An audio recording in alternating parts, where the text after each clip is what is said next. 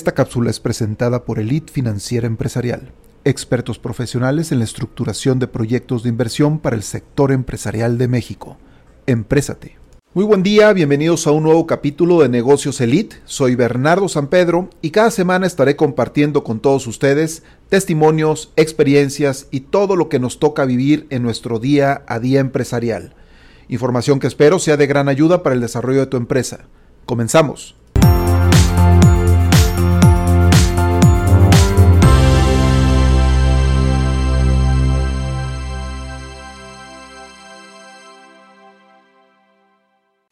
¿Qué tal? Muy buen día. Bienvenidos a esta su primera edición de Negocios Elite, un espacio en donde vamos a compartir con ustedes pues diferentes reflexiones que nos deja eh, la convivencia constante con empresas de muchos sectores, eh, con modelos de negocio muy variados y con situaciones empresariales muy diversas que pues queremos poner a su disposición para que en su caso pues sean herramientas que les permitan eh, mejorar las tomas de decisiones de sus empresas.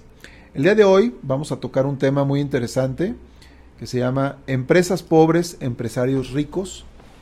Y, esto viene, es una frase pues que nace eh, hace ya más de 20 años, eh, muy utilizada en el sector financiero, muy utilizada por los banqueros, y muy utilizada sobre todo para etiquetar y definir empresas en donde pues no se presenta una estructura financiera adecuada como para poder acceder a un crédito, pero sin embargo los socios y los accionistas eh, pues sí tienen una posición económica patrimonial importante. Eh, básicamente esta frase eh, pues es tiene una razón de ser, es decir, no, no buscaría yo juzgar a los empresarios o a nuestros abuelos que tal vez en su momento tuvieron que ser empresarios ricos con empresas pobres y, y, esto se debe a que había una razón por la cual tenía que ser así. Yo creo que los tiempos modernos ya nos están llevando a convertir nuestras empresas en empresas valiosas con empresarios exitosos. Es decir, de empresas pobres y empresarios ricos, tenemos que migrar a ser empresas valiosas y empresarios exitosos. Y todo esto tiene que ver con la forma en la que nos evalúan y principalmente quién nos evalúa. Pues hay muchas, hay muchas instituciones que nos pueden evaluar. Eh, una de ellas y la principal de todos son los bancos. Los bancos cuando nos quieren dar un crédito nos van a observar ciertos puntos que difieren mucho a los puntos que anteriormente se observaban. Cuando las empresas eran pobres con empresarios ricos, eh, había puntos específicos que ahorita vamos a platicar sobre ellos, que los bancos observaban y, que han cambiado en estos tiempos modernos, en donde ya es necesario que estos puntos, que, que las empresas presenten cierto valor para poder acceder a un financiamiento o un crédito. ¿Quién más nos puede evaluar? Pues nos van a ver, nos van a observar también tal vez fondos de capital privado, en su caso, si estamos buscando levantar capital, o alguna agencia calificadora, si buscamos calificar a nuestra empresa para eventualmente emitir deuda eh, pública o inclusive deuda privada. Pero a final de cuentas, lo, lo relevante de todo esto es cuáles son los puntos que hicieron que las empresas fueran pobres con empresarios ricos versus cuáles son los puntos que ahora necesitamos fortalecer para ser empresas valiosas y que nos vean como empresarios exitosos. El primero de ellos es el reconocimiento patrimonial del dueño. Anteriormente los bancos se enfocaban mucho en el reconocimiento patrimonial del dueño. Es decir, si el dueño tenía dinero, entonces ya era sujeto de crédito. Eso ya cambió ahora buscan el reconocimiento empresarial del dueño. Y esto es una variante sumamente importante porque ahora nos, nos exige pues, ser empresarios eh, preparados, ser empresarios eficientes, ser empresarios que, que hacemos bien la actividad de, de, de ser empresario como tal, la actividad de la dirección, de dirigir adecuadamente una empresa, de administrarla en forma adecuada, de implementar procesos, de hacer que la empresa funcione en forma adecuada. Anteriormente, los créditos estaban soportados en garantías, en la garantía. Hoy por hoy, los créditos están soportados en la fuente de repago. Y esto nos lleva y nos obliga a pues estructurar los negocios en forma adecuada también para que se perciba claramente cuál es la fuente de repago que me va a hacer eh, posible hacer el pago a un crédito como tal. Anteriormente, pues volvemos a lo mismo. Si el empresario era rico, pues seguramente tenía garantías para ofrecer al banco y si el señor no pagaba, pues pagaba con sus garantías. Eh, después de diversas crisis que vivimos en nuestro país, pues las garantías ya vimos que no es precisamente lo que los bancos buscan. Lo que los bancos buscan es otorgar un crédito para que se recupere. Por eso la fortaleza y la importancia de la fuente de repago. Tenemos que identificar claramente cuál va a ser el recurso y de dónde va a provenir el recurso que va a permitir pagar los créditos que estemos solicitando. El otro punto es el prestigio superaba a la eficiencia. Al día de hoy, la eficiencia es la que construye el prestigio. Y nuevamente volvemos a lo mismo, lo que es eh, la importancia de hacer bien nuestra actividad de empresarios, de dirigir en forma correcta la empresa y de hacer que la empresa funcione en forma adecuada. Eh, el otro punto, el abolengo, el abolengo, el linaje social, pues, era la mejor tarjeta de presentación. Anteriormente los bancos decían, bueno, pues este, esta persona es eh, el empresario con apellido tal de esta región, socialmente es totalmente reconocido, eh, entonces pues esa es la mejor tarjeta de presentación para que el señor pueda acceder a un crédito. Al día de hoy ya no es así. Ahora la mejor tarjeta de presentación de las empresas son sus estados financieros. ¿Y esto qué, qué, quiere decir? Que la estructura financiera de la empresa tiene un peso sumamente importante y que es necesario que pongamos muchísima atención en cómo estamos registrando eh, la actividad de la empresa en términos de números y en términos contables. Eh, anteriormente los financiamientos eran a la palabra.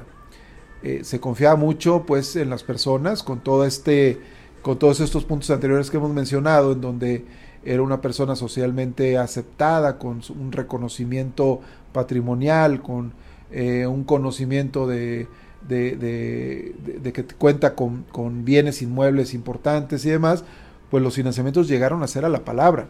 Hoy no hoy los financiamientos son estructurados.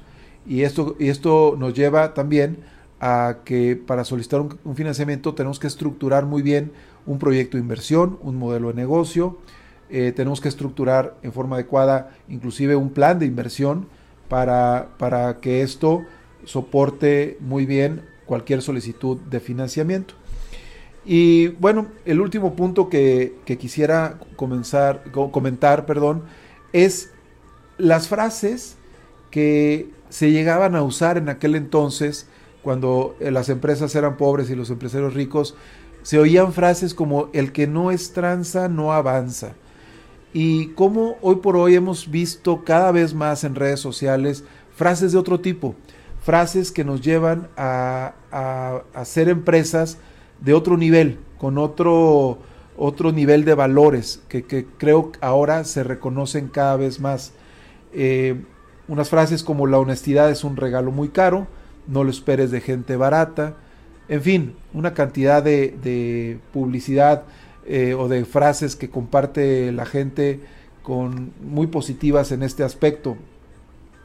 Eh, quiero mencionar que este cambio y esta evolución entre empresas pobres y empresarios ricos a empresas valiosas, empresarios exitosos, no lo toco, no toco esta diferencia como buscando ser peyorativo con el tema de las empresas pobres, empresarios ricos.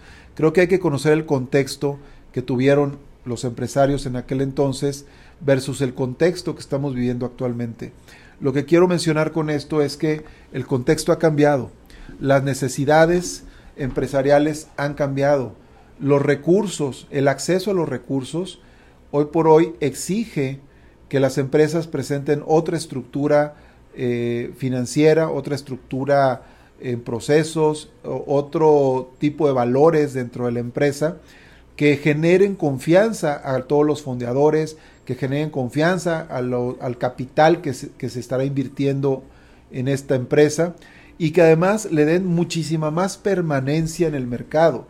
Eh, si, si, vemos los datos de los, los, niveles de mortandad que tenían las empresas anteriormente, veíamos que muchas empresas no pasaban de los dos años y otro tanto de empresas no podían cruzar la sucesión empresarial, es decir, cuando el padre le delegaba ya la dirección general a los hijos, ahí moría la empresa. Y esto tiene mucho que ver porque pues la empresa no tenía la solidez como para aguantar una sucesión. Hoy por hoy lo que se está buscando es que las empresas tengan una permanencia mayor en, en el mundo empresarial y que aguanten no solamente los dos primeros años, sino que aguanten la sucesión y las sucesiones necesarias que tenga que vivir esta empresa. Eh, orgullosamente en México tenemos empresas con más de 100 años de estar en el mercado, pero lamentablemente pues es un porcentaje muy bajo el de estas empresas. Eh, en fin, esa fue la reflexión del día de hoy. Empresas pobres, empresarios ricos, eh, contra empresas valiosas, empresarios exitosos. La tarea, pues analicemos, reflexionemos qué tanto estamos trabajando para ser nuestra empresa valiosa y convertirnos en empresarios exitosos o qué tanto estamos equivocándonos en la operación y nos estamos enriqueciendo eh, patrimonialmente sin atender eh, las necesidades básicas de nuestra empresa y dejándola en un nivel de pobreza y de poca estructura que les permita pues soportar vientos y mareas empresariales que después se pueden venir. Agradezco mucho que nos hayan escuchado. Estamos en contacto aquí con las redes sociales y muchas gracias por estar con nosotros. Saludos.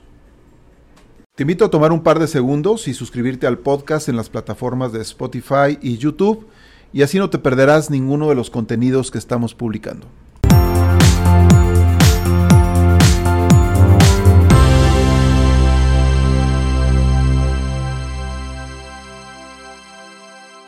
Si este episodio te fue de utilidad y te gustó, compártelo y califícalo con 5 estrellas para que pueda llegar a muchas más personas. No olvides también visitar nuestra página web eliteempresarial.com.mx. Con esto recibirás la mejor y más personalizada asesoría financiera para tu empresa.